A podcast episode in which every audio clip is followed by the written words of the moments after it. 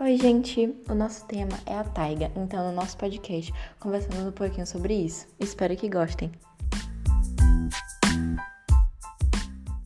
Oi, Letícia, né?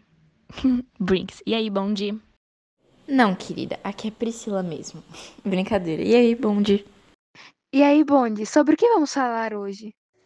Meu Deus, que lerdeza! A gente vai falar sobre a taiga. Eu li na internet que a taiga ocupa as regiões do Canadá, dos Estados Unidos, da Rússia e da Finlândia.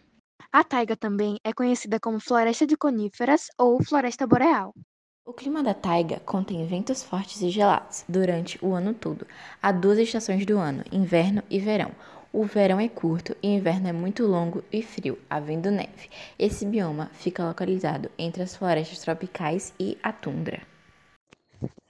Uma característica muito marcante da taiga é a migração e hibernação, estratégia usada por muitas espécies durante o inverno.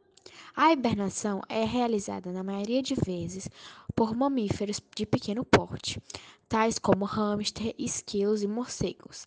Esse fenômeno acontece em lugares muito frios, como a taiga.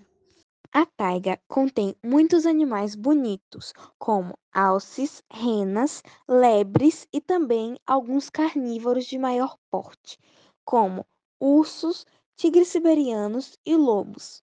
Também tem diversas espécies de insetos e aves, mas poucos anfíbios e répteis.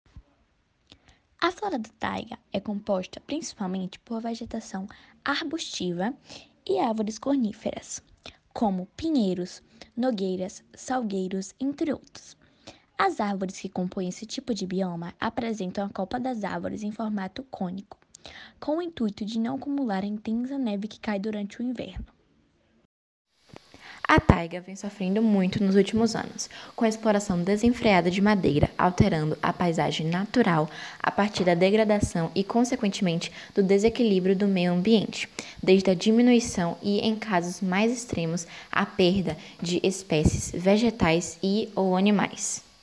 Pronto, acho que já falamos as principais características da taiga. É, eu também acho. Então é isso, gente. Bye, Lorena! Bye! Bye, Lorena! Lembrando, somos o bonde. Bye!